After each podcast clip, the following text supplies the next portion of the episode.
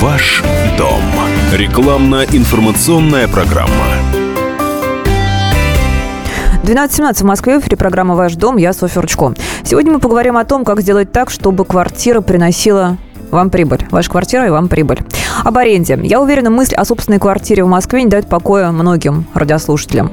А что это очень заманчиво, в принципе, выглядит купить квартиру и сдавать ее каждый месяц, получая такие, в общем-то, легкие деньги. Так я предполагаю. А вот имеет ли такая схема права на жизнь и как сдать квартиру с максимальной выгодой для себя, мы поговорим с управляющим партнером агентства недвижимости Dream Realty Надеждой Тереш. Надежда, добрый день. Здравствуйте. Мне кажется, кризис сильно изменил э, жизнь, изменил рынок, изменил цены, изменил доходы. Как переформатировался, изменился за последний год рынок недвижимости в целом и рынок аренды в частности?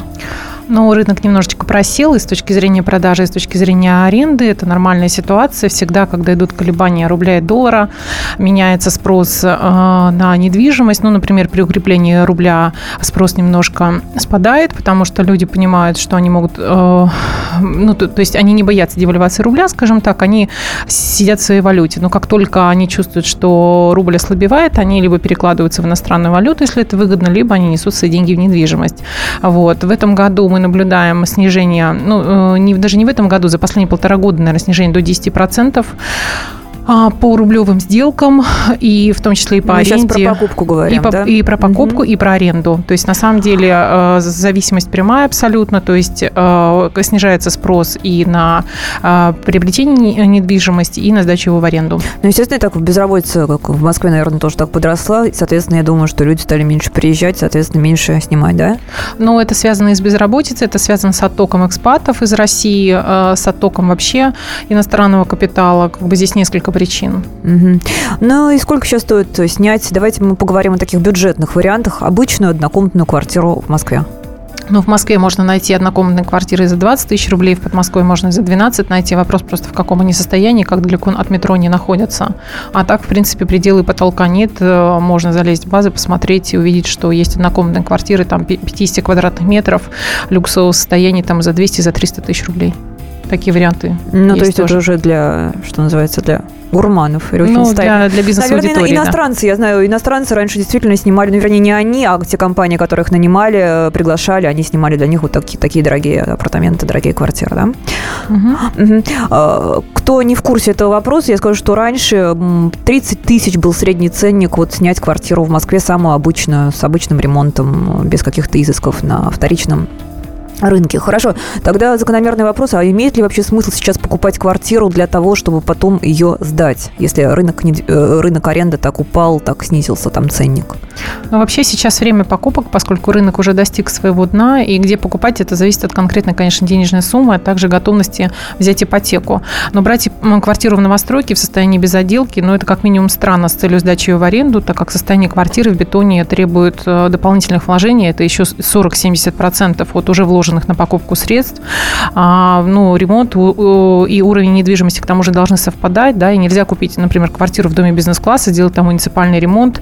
А, также глупо делать, например, дизайнерский ремонт в квартире, там, а, находящейся в старом панельном или блочном доме. Поэтому все должно друг другу соответствовать. И прежде чем покупать квартиру, нужно просто понять, а, если вы рассматриваете вариант покупки в новостройку, надо понять, хватает ли у вас денег на ремонт, да, и отобьется ли этот э, ремонт в дальнейшем путем сдачи объекта объекта в аренду. Но лучше, если уже рассматривать покупку на сдачу в аренду, рассматривать либо апарт-отели, либо рассматривать вторичку просто. Но сейчас Но... самое время это э, сейчас самое время об этом подумать и позаботиться на эту тему. Потому что цены недвижимости, на ваш взгляд, сейчас находятся фактически на минимальной такой да, да, точке. они на дне. Начнут расти. А, понятно. Про ипотеку вы так упомянули. Вообще имеет смысл купить квартиру в кредит, потом сдать ее, чтобы эти деньги отбить каким-то образом в будущем? Ну, здесь чистая математика, давайте считать. Вообще вряд ли они отобьются. А, вот смотрите, вложив даже собственных 10 миллионов рублей на покупку однокомнатной квартиры где-нибудь, например, на юго-западе Москвы, даже при арендной ставке в 50-50 тысяч рублей, в 50-55 тысяч рублей мы получаем срок окупаемости около 20 лет. Но это не совсем интересная окупаемость. На самом деле при а, тех же суммах, если положить их даже на вклад, да, а, вы от, отобьете эти средства уже через 10 лет. То есть в два раза быстрее. А если мы берем ипотеку, где стоимость объекта возрастает за счет кредитования в полтора-два раза, да, а, при этом мы сохраняем те же условия по арендной ставке, мы получаем срок окупаемости там в полтора-два раза больше, чем при покупке за счет собственных средств. То есть, ну, на мой взгляд, это просто утопичная идея в ипотеку купить квартиру, сдавать ее в аренду. Это невыгодно. При наших ставках вообще, мне кажется, ипотека утопичная идея. Хорошо. Предположим, бюджет 10 миллионов, да, это супер, но у нас сейчас у всех доходы, наверное, сократились, и с бюджетом более скромным. Вот, например, есть, грубо говоря, у меня, ну, не у меня, а у какого-нибудь там эфемерного человека, 3-5 а, миллионов рублей. Имеет ли смысл на эти деньги покупать жилье где-нибудь совсем там на окраине Москвы или за МКАДом, э, покупать квартиру без ремонта? Есть ли шанс ее как-то удачно сдать впоследствии? Ну, смотрите, как я уже сказала, да, от 40 до 70 процентов вложения потребуется на э, доведение этой квартиры до нормального состояния, жилого состояния, да, то есть, грубо говоря, покупая квартиру за 3 миллиона рублей, под, ну, приготовьте где-то полтора миллиона на отделку, чтобы, ну, мы сейчас начнем... новостройка говорим, или Да, да, если мы говорим а, о новостройке, угу. конечно, ну, сейчас потому что там, тоже э, как минимум, это кухня, да, это как минимум, естественно, двери, это плинтуса, это полы, это окна, может быть, замена, да, это в совокупности минимум полтора миллиона возьмет на себя эта квартира. Вот 4,5 миллиона при ставках на, на сегодняшний день 15-18 тысяч рублей максимальных да, в Подмосковье на такой уровень квартиры. Вот посчитайте, какая будет окупаемость. Ну, то есть не, не рекомендуете покупать лучше что-то приличное уже с ремонтом, да, как я поняла? Ну, понимаю. в моем понимании, чем брать э, на самом деле э, первичку, вкладываться в ремонт, в новую мебель, лучше взять тогда уже вторичку и сдавать за те же деньги, то есть отбивать ее уже буквально с первого месяца. Но опять-таки, я говорю, сама по себе рентабельность 20 лет, она ну, не очень интересна с точки зрения инвестирования. Еще у меня такая идея, если купить квартиру где-то в регионе, да, она же там стоит дешевле, там, наверное, с бюджетом даже, я предполагаю, 2 миллиона можно войти и там сдавать. Что вы на это скажете? Ну, там будет дешевле а, стоимость покупки, но и аренда будет не такая высокая, и вопрос спроса на эту аренду, о каком регионе мы говорим. Если это Санкт-Петербург, Екатеринбург, то, наверное, это имеет смысл. Если там это Орел и, не знаю, Саратов, то я боюсь, что э, не будет спроса просто, да? Покупку недвиж... недвижимости за рубежом в свое время люди покупали, э, и не для того, чтобы эмигрировать, а для того, чтобы сдавать эти квартиры. На ваш взгляд, это насколько был интересный в инвестиционном плане ход? Знаете, я вообще не верю в зарубежную недвижимость. В принципе, это дорогие игрушки, которые сложны, затратны в эксплуатации и налогообложении. Что касается сдачи в аренду, э, ну, это все мифы, потому что э, такая недвижимость дается в сезон, когда собственник, его многочисленные родственники сами не прочь в этой недвижимости пожить и отдохнуть, а расходы как бы на эксплуатацию, налоги, стоимость уборки, восстановительный ремонт, они делают эту идею, в принципе, нерентабельной. Доходы непрозрачными, если там на месте работают агенты или а, ну, их какие-то представители. Все ведь надо контролировать, поэтому я бы не рассматривала зарубежную недвижимость с точки зрения как бы сдачи в аренду. Наверное, для себя, если понравилось место, оно атмосферное, если оно восстанавливает вас энергетически, вы туда ездите, отдыхаете всей семьей с детьми, там, может быть, можно отправить там бабушку с детьми на 4 месяца отдыхать, да, на летние месяцы, то это, наверное, интересно. Но, опять-таки, привязываться к одному местоположению, ну, это на любителя, скажем так, история. Я знаю очень много людей, которые в эту историю наигрались и, собственно, сейчас пытаются это продать, а продать, собственно, некому вот, так, такого на, спроса настолько, нет. Настолько спрос упал, да? Да, спрос упал очень сильный на болгарскую недвижимость. Вот я наблюдаю на испанскую, да, как бы. То есть все равно находятся люди, которым это интересно, но это опять история на 2-3 года. То есть если вы не собираетесь переезжать, ну то есть а, а, опять-таки какие цели вы преследуете? Если вы хотите получать там вид на жительство, вести какой-то совместный бизнес, это одна история. Если просто покупать, чтобы сдавать, то от этих иллюзий лучше отказаться, потому что это не будет себя отбивать, это не актив будет, а пассив сплошной. Если чуть одна же тема отойдем, вообще а вы могли бы порекомендовать как, какие, какие-то там, скажем, топ-5 стран зарубежных, в которых недвижимость э, сейчас самое время покупать? Не для аренды, а для, скажем, для получения вида на жительство, для, для проживания. Да, в принципе, сейчас в Европе очень сильно цены скорректировались вниз тоже, да, и спроса нет, поэтому можно приезжать, выбирать э, более интересные объекты, торговаться. Другое дело, что при пересчете евро на рубли нам это, ну, как бы совсем невыгодно. То есть у них цены-то упали, только они для нас стали выше, чем они были там три года назад, когда евро был 40 рублей. То есть если вы пересчитаете, при евро 80, да, даже если цена недвижимости там упала на 30%, для нас она на 20% выросла, потому что валюта выросла на 100%. Вот То есть мы все. опоздали, те, кто хотел купить зарубежную недвижимость, да? Но если мы у вас деньги... не успели вскочить. Нет, просто если вы, если вы евро закупали, там, не знаю, 4-5 лет назад по 40, да, то вам, конечно, выгодно очень. То есть для вас действительно дисконт 30% это интересно. А если вы сейчас будете покупать евро, вы же не можете рублями там расплатиться, то сейчас как бы вам совсем это не интересно. То есть продав, например, например, двухкомнатную квартиру в Москве, вы сможете позволить себе однокомнатную квартиру там. Раньше бы, ну, вы фактически продали бы здесь двушку и там купили бы двухкомнатные апартаменты. Фактически она была бы для вас трехкомнатная, потому что там же, вы знаете, да, там гостиная не считается за комнату, то есть считается по спальням. Вот и все, вся разница. Сейчас мы прервемся на короткую рекламу и выпуск новостей. Во второй части программы поговорим о том, как подготовить квартиру для сдачи в аренду, где найти хороших квартирантов и как правильно составить с ними договор. Оставайтесь с нами. Каждую субботу с 16 до 17 часов на радиостанции «Комсомольская правда» я, Леонид Альшанский, почетный адвокат России, веду передачу «Народный адвокат» и отвечаю на ваши вопросы по проблемам административного права, ГАИ, таможенник, пограничник, гражданского права, дачной амнистии, земельных отношений, обманы страховых компаний. Обо всем этом вы услышите в наших передачах каждую субботу с 16 до 17 часов. Ваш дом. Рекламно-информационная программа. 12.32 в Москве. В эфире программа «Ваш дом». Я Софья Ручко. Со мной в студии Надежда Телеш.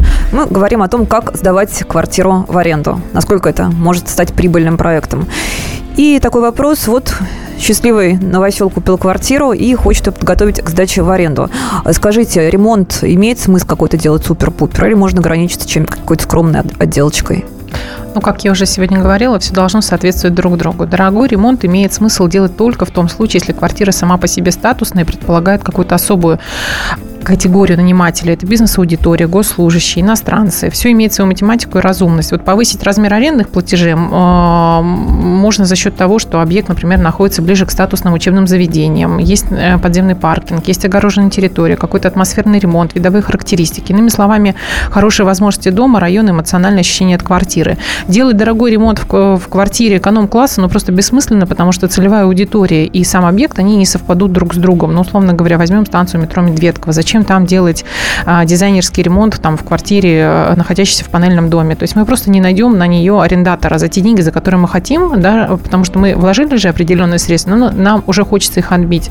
Вопрос просто в том, что никто не готов оплачивать вот эту всю нашу задумку, потому что ну, люди, которые ищут недвижимость там в Медведково, у них есть э, простые человеческие приоритеты. Они где-то работают, для них это спальный район, это место, где они отдыхают, восстанавливаются, но ни в коем случае не, не скажем так, не наслаждаются жизнью. Наслаждаются жизнью в основном в центре, ближе к бизнес-центрам каким-то, к парковым зонам, аллеям и так далее. То есть все должно просто друг другу соответствовать. Вот и все. Не, Слушайте, не переборщите Ну а вот мебелью, мебелью нужно квартиру вообще оснастить каким-то самым там необходимым? Мебелью, бытовыми, бытовой техникой и прочее? Или это не играет? Вы знаете, просто есть, конечно, квартиранты, которые передвигаются вообще с квартиры на квартиру со своей мебелью. Такой такое встречается на самом деле, и кровать своя, и диваны свои, но это очень редкий случай, поэтому я бы не рассчитывала на эту аудиторию. Все-таки квартира должна быть оборудована ну, минимальными условиями для жизни, как минимум, да, это там а, кровати, диваны, шкафы, кухни, естественно, санузел оборудованный, бытовая техника, все должно быть, холодильник, стиральная машинка, но а далее, опять-таки, зависит от уровня жилья. Если это эконом-жилье, то посудочная, посудомоечная машинка там и сушилка, допустим, не обязательно, но если это а, статусное жилье, то там все должно быть, конечно, конечно, на уровне.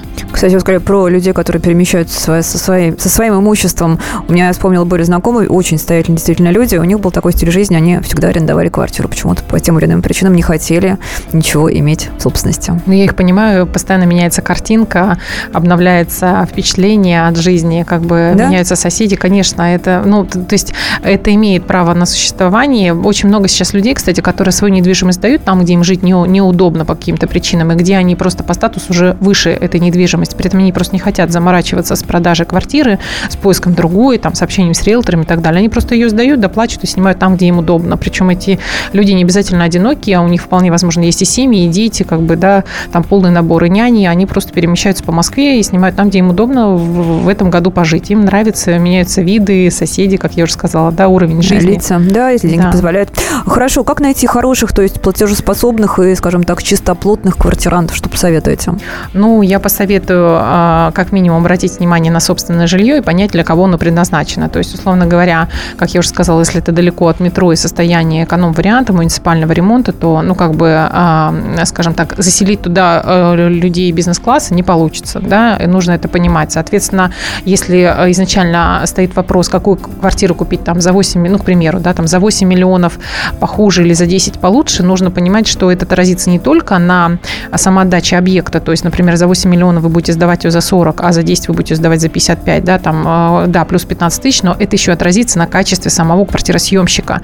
То есть, в моем понимании, лучше переплатить изначально за объект, э, купить объект получше, чтобы изначально получить такого интересного для себя арендатора, иметь с ним минимум проблем, потому что это аудитория, которая платежеспособная, которая привыкла к определенному уровню жизни, привыкла к чистоте, вполне возможно, у них есть там домработницы и так далее. Да, это более лучший вариант, чем как бы рассчитывать на то, что вы сдадите квартиру там за 28 тысяч рублей, в ней будет жить 6 э, человек приезжих, которые будут работать где-то на стройке и захламят и убьют эту квартиру буквально там уже за полгода и придется делать ремонт. Поэтому везде тоже математика, надо просто посчитать, готовы ли вы каждый год полтора вливать там деньги даже на муниципальную отделку в эту квартиру. Будет ли это вообще тогда окупаться? Слушай, ну как я представляю, во всяком случае, так раньше было, э, специалисты агентства недвижимости приводят на смотрина, да, вот этих потенциальных квартирантов. Э, на что еще обратить внимание, как выбрать лучшего из них? Есть какие-то советы здесь? Ну, здесь э, есть э, человеческий психологический фактор, надо просто пообщаться с людьми. Э, да, если вы даже наняли э, агента, э, и этот агент с опытом, он, безусловно, сделает все, чтобы э, заселить в квартиру людей, которые действительно будут и платежеспособны, это уже понятно, на самом деле, по общению образованию. Понятно а, по тому, чем они занимаются, где они работают, какой образ жизни они ведут, есть ли у них автомобиль, например, и так далее, да, их мышление. Вот если понять их мировоззрение, пообщавшись с ними, можно, в принципе, сделать косвенные выводы о том, какими они будут арендаторами. Вот. А просто без общения либо по телефону, либо э, выставив цену повыше и вселив э, первого готового снимать за эти деньги, я бы как бы не рисковала, потому что есть как бы опыт тоже того, что приезжают люди, смотрят квартиру, говорят для себя, в итоге заселяют своих рабочих, которые работают на стройке. Эту квартиру убивают просто в хлам за, там, за, за 2-3 месяца буквально, да. Но зато платили арендную плату, которую хотел собственник, повышенную, да. Вот. А нормальных людей собственник отказался заселить, э, заселить потому что они там пытались отторговать ну, там 5 тысяч рублей. несколько тысяч рублей, да, как я понимаю, да. а получишь э, гораздо больше ущерб. Какой-то есть идеальный такой, ну, хотя бы условно идеальный портрет э, арендатора? Ну, вы знаете, на самом деле все очень индивидуально. То есть незамужние девушки юноши, они они не хуже смотрят там за квартирой, чем замужние и женатые, в том числе с детьми. Просто чем ниже уровень доходов квартиросъемщика, тем проще он относится к чужому жилью. Поэтому если бы я, э, как я уже говорила, покупала там квартиру, да, я бы все-таки ориентировалась на какой уровень квартиросъемщика я могу рассчитывать, купив определенный вид жилья. То есть чем дешевле э, уровень жилья, тем, э, скажем так, менее качественный по своим психологическим характеристикам человек, который будет это арендовать. Ну, по опыту просто, да. Вот. Можно рассчитывать на студентов. Опять-таки, а, студенты бывают очень аккуратные, очень старательные, да, но тем не менее нужно понимать, что это за студенты, в каком вузе они учатся. Это тоже принципиально важный момент. Это студенты МГУ, МГИМО или это студенты какого-то там а, политехнического какого-нибудь училища, понимаете? Это совершенно два а, разных вида арендаторов, да, которые совершенно по-разному будут вести ну, себя на социальный объекте. статус. А вот да. со всякими кисками, собачками, как вы, э, нужно пускать таких квартирантов жить? Знаете, я в этом смысле проблем не вижу. Нужно просто изначально проговаривать и понимать, что это будет за животное. То есть, если это хомяк, там лемур, например, да, то...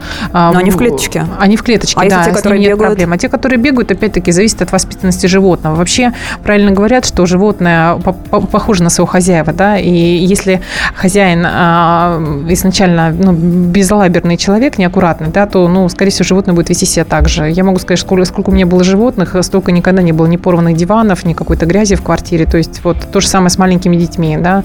То есть, это все очень сильно зависит именно от э, родителей. Вот такие у них и дети, да, собственно, если они сами бросают везде разбрасывают свои вещи и не следят за чистоту, но ребенок, ему просто неоткуда взять пример, как себя правильно вести. И будут обрисованы обои, и все, и испачкано, и так далее. Ну, в общем, поговорите с жильцами, потратите лишние 20-15 минут, но это позволит да, себя обезопасить от будущих проблем. И тем не менее, проблемы могут наступить и вполне внезапно. Как себя можно защитить от того, чтобы жильцы не испортили там имущество, не затопили соседей и прочих неприятных дел? Ну, смотрите, я вообще сторонник того, чтобы э, арендодатель да, страховал свое имущество, страховал имущество от третьих лиц, страховал его от несчастных случаев и страховал ответственность как соседей, так и свою ответственность а, за затопление там, и, и так далее. То есть, на самом деле, просто при страховке очень важный момент – это изначально а, сказать честно, что квартира будет сдаваться в аренду, потому что если этот момент не сказать, да, как бы страховка будет дороже на там 10-15%, но если об этом не упомянуть, то при наступлении страхового случая страховая компания может отказать в выплате. Когда выяснится, что квартира сдавалась в аренду, именно квартиры-съемщики, например, там кого-то затопили, да, или что-то сожгли. Поэтому это очень такой тонкий нюанс, на этом не надо экономить. Страховка а, там обойдется там, в 10-20 тысяч рублей в год, но при этом она может вот в нужный момент оказать очень такую сильную поддержку собственнику. Были такие истории, мне рассказали, печальные. Жильцы забирали какую-то бытовую технику и, ну, в общем, до свидания говорили, скрывались. Вот от этого же себя никак не обезопасить или как-то можно все-таки Нет, пытаться? можно. На момент заключения просто договора аренды вносится э, несколько платежей. Это платежи за первый месяц и обеспечительный платеж. То есть, который э, возвращается только по факту выселения. Да. Э, программа «Ваш дом» заканчивает. Заключение «Надежда» три главные ошибки, которые совершают те, кто планирует сдать квартиру.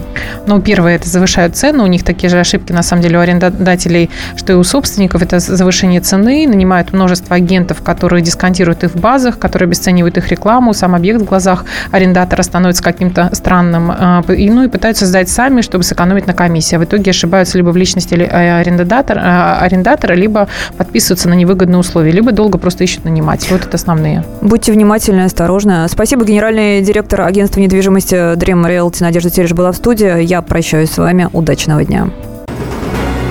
Как не пропустить важные новости? Установите на свой смартфон приложение «Радио Комсомольская правда». Слушайте в любой точке мира. Актуальные новости, интервью, профессиональные комментарии.